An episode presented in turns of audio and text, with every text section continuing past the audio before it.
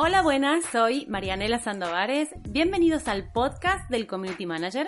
En este podcast hablaremos sobre emprendimiento, redes sociales, organización, productividad y todo lo que haga falta para que puedas vivir de las redes sociales como yo lo hago. Quédate, que ya mismo comenzamos. Bienvenido a este episodio donde me encuentro en plena naturaleza porque me gustó esto de grabar en el exterior.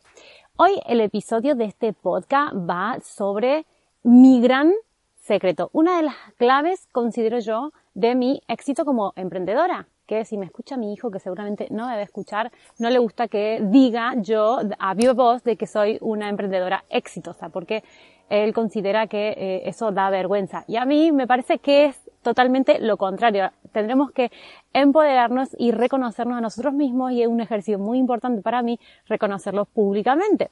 En fin, ¿qué es lo que a mí me ayuda a eh, sacar tanto contenido y mantener mi negocio online funcionando con todas las patas que tienes de servicios, de productos, de infoproductos sobre todo y de tantos alumnos que tengo en mis formaciones. Antes de comenzar, déjame decirte que patrocina este eh, podcast el aula virtual del Community Manager en marianelasanduares.com, mucho más que un curso de Community Manager y si tú eres emprendedor, no quieres ser community manager, no importa, tengo una formación para ti, para que aprendas a ser tu propio community manager en impulsaturredes.com. No quiero darme mucho bombo porque quiero hablarte de este mi gran secreto que creo que es el secreto de mucha gente y que a lo mejor ya lo he dicho, pero por si acaso te lo voy a decir concretamente porque es una sola palabra y esa palabra es foco. Tener foco en todas las tareas que voy poniendo, en todas las estrategias y en todo lo que quiero conseguir, es lo que a mí me hace alcanzar mis objetivos, trabajar como muy constante con todo el contenido, mantener todo al día y estar más tranquila, emprendiendo también con salud. Tener un, emprendimiento saludable yo creo que eh, se hace por muchas formas, por muchas claves, pero en mi caso y lo que yo quiero transmitirte es el foco Así que te voy a dar cinco consejos para que puedas también mantener el foco en tu emprendimiento, en tu trabajo o en tu vida. El consejo número uno es que elimines distracciones, porque muchas veces cuando, bueno, también yo lo veo con, con mi hijo, con su trabajo, o con sus estudios, o en mi trabajo, que estamos totalmente distraídos y estamos como muy estimulados. El móvil es el primer filtro de tiempo y de atención, con lo cual te voy a aconsejar que cuando quieras ponerte foco en alguna de las tareas, y estamos hablando de un foco muy concreto, no estamos hablando de foco en estrategias ni, ni en cosas muy globales, sino que en cosas muy concretas del día a día, es que pongas el móvil en modo avión y lo dejes en el lugar más lejos de la casa y a medida que vayas aprendiendo a no recurrir al móvil todo el tiempo, ya podrás tenerlo más cerca sin esa necesidad de estar tan pendiente del móvil. No te va a pasar nada, no te vas a perder absolutamente de nada y si quieres adelantar y enfocarte y concentrarte es mejor a este filtro de tiempo tan importante quitártelo de encima. Lo mismo también con algunas personas. Hay personas vamos a llamarle tóxicas, pero a lo mejor no, es que son tóxicas, pero sí que nos, eh, nos quitan foco, personas que nos distraen, personas que nos tiran mala onda, o personas que nos tiran mala buena onda, pero que son pesados, o que nos están preguntando todo el tiempo. Todo este tipo de personas que tenemos en nuestro círculo, digamos, un poco más cerca, nos tenemos que quitárnoslo de encima, porque eso te quita, si te quita foco, te quita energía para poder seguir adelante con todo lo que quieres lograr. Y también eh, lo que te quita foco es mirar a tu competencia, estar pendiente del otro, de lo que hacen otras personas, sea en tu competencia o no, cuando tú estás pendiente de otras cuestiones, de otros negocios, de otros emprendedores, pierde foco. Está bien que te puedes inspirar y que tienes que saber qué se está haciendo en el mercado, obvio, pero no pierdas tiempo, ¿vale? Porque mientras tú, tú estás mirando lo que hacen los otros, los otros están haciendo. Entonces es importante para eh, mantener el foco, eh, quitarte esto, esto que te digo, mirar a la competencia o a otras personas de otros sectores, evitar el móvil y evitar personas que te quitan tiempo. Por otro lado, también lo que tienes que hacer es priorizar, tienes que saber con qué tarea vas a trabajar ¿Y por qué? ¿Sí? Tienes que elegir. Todos los días los que emprendemos tenemos un montón de tareas de diferentes índoles dentro de nuestro negocio y tenemos que saber qué hacer primero. Yo siempre me pregunto antes de empezar una tarea o de ordenar las tareas que voy a hacer primero es cuál es la que me, acerca a mi objetivo. Para eso tienes que tener muy claro cuáles son tus objetivos. Hay algunas también eh, que son tareas importantes que tienen que salir ya, que también tendrás que darle cierta prioridad, pero si no te pasas la jornada de trabajo apagando fuegos. Así que priorizar es uno de los consejos que te puedo dar, que seguramente ya lo sabrás, no estoy diciendo nada aquí nuevo. Por otro lado, es que trabajes en bloques, que empieces y termines tareas. Si vas a editar vídeos, empieza un vídeo, editas, terminas ese vídeo y si has, has bloqueado un tiempo para editar vídeos, edita cuatro o cinco vídeos porque tú ya pones la atención eh, y pones tu concentración en una tarea.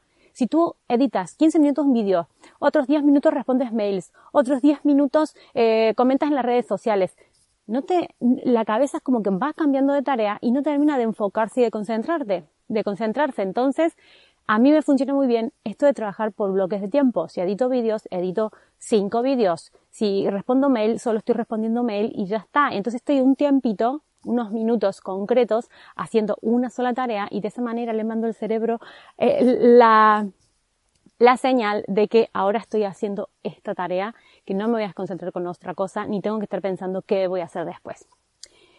Eh, por otro lado, trabaja la concentración. Es importante, sobre todo en personas que, que, somos distraídas. Bueno, yo no me considero distraída, sino que eh, a veces me cuesta, por ejemplo, leer un libro y seguir la historia con atención plena, me cuesta la atención plena. Entonces, eso es lo que trabajo, ese tipo de concentración, porque siempre es como que estoy pensando qué puedo hacer después o, o, pienso como un mono que se va colgando de rama en rama, voy de pensamiento en pensamiento y me cuesta mantener la atención en una sola cosa y eso lo trabajo todos los días.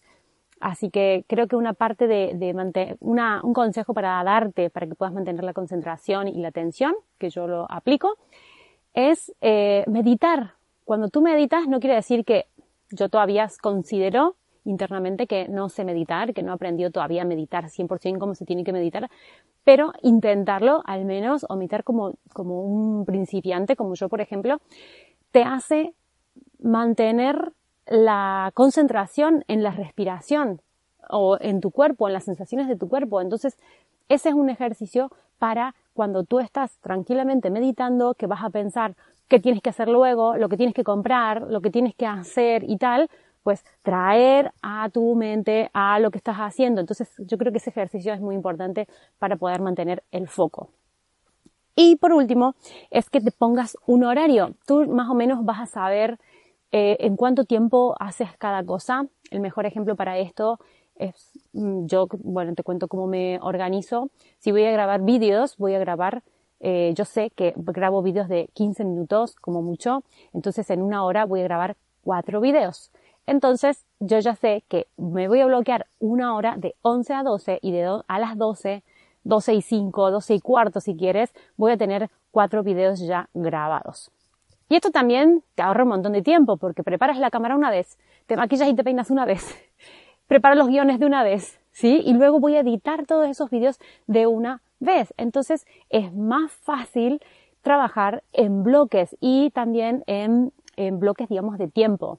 Hay muchas personas que trabajan con el time blocking, que es un sistema de ir bloqueándote eh, tiempo para hacer algunas cosas, que esto puede ser parecido, pero a mí no me funciona, no me funciona porque yo cada día hago diferentes cosas, a no ser que los viernes son los días que yo me bloqueo para eh, mirar mis números, cuadrar todo, cargar facturas de gasto, revisar que todas las facturas se hayan generado bien, las que se generan automáticamente y hacer todo este tipo de tareas de contabilidad los viernes también lo dejo por si tengo que hacer eh, algún máster, algún tipo de entrevista o hacer algo más eh, disperso y eh, si me tomo, si me sobra tiempo, que no me suele sobrar, pues me hago lo que sea, me voy a la naturaleza, me voy por ahí, es como que el viernes me lo tomo más así.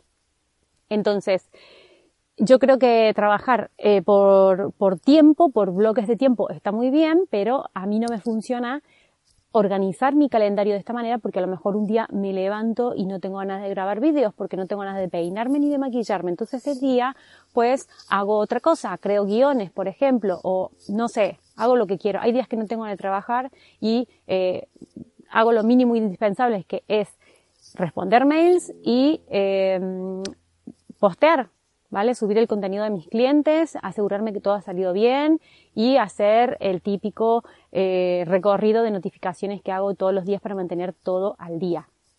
Entonces, mi consejo simplemente es ese, que trabajes eh, eh, bloqueándote tiempo para hacer tareas, que las empieces, que las termines, que priorices, sí, y que sobre todo elimines distracciones. Hasta aquí este episodio, espero que te gusten, te puedas aplicar sobre todo mis consejos que te estoy dando. Y bueno, si estás escuchándome en una plataforma de podcast, te voy a pedir que me dejes cinco estrellas como apoyo y señal que te guste este podcast y para ayudarme, ayúdame a difundir, envíaselo a alguien que crees que lo pueda necesitar. Y eh, ya está, marielosandores.com, puedes encontrarme ahí en todas mis redes sociales con mi nombre y mi apellido. Suscríbete a mi canal de YouTube, que ya somos más de 36.000 y me hace muy feliz porque esta comunidad va creciendo muchísimo. La de Instagram también, que son mis dos redes principales. Y ya está. Muchas gracias por estar y nos vamos escuchando. Adiós.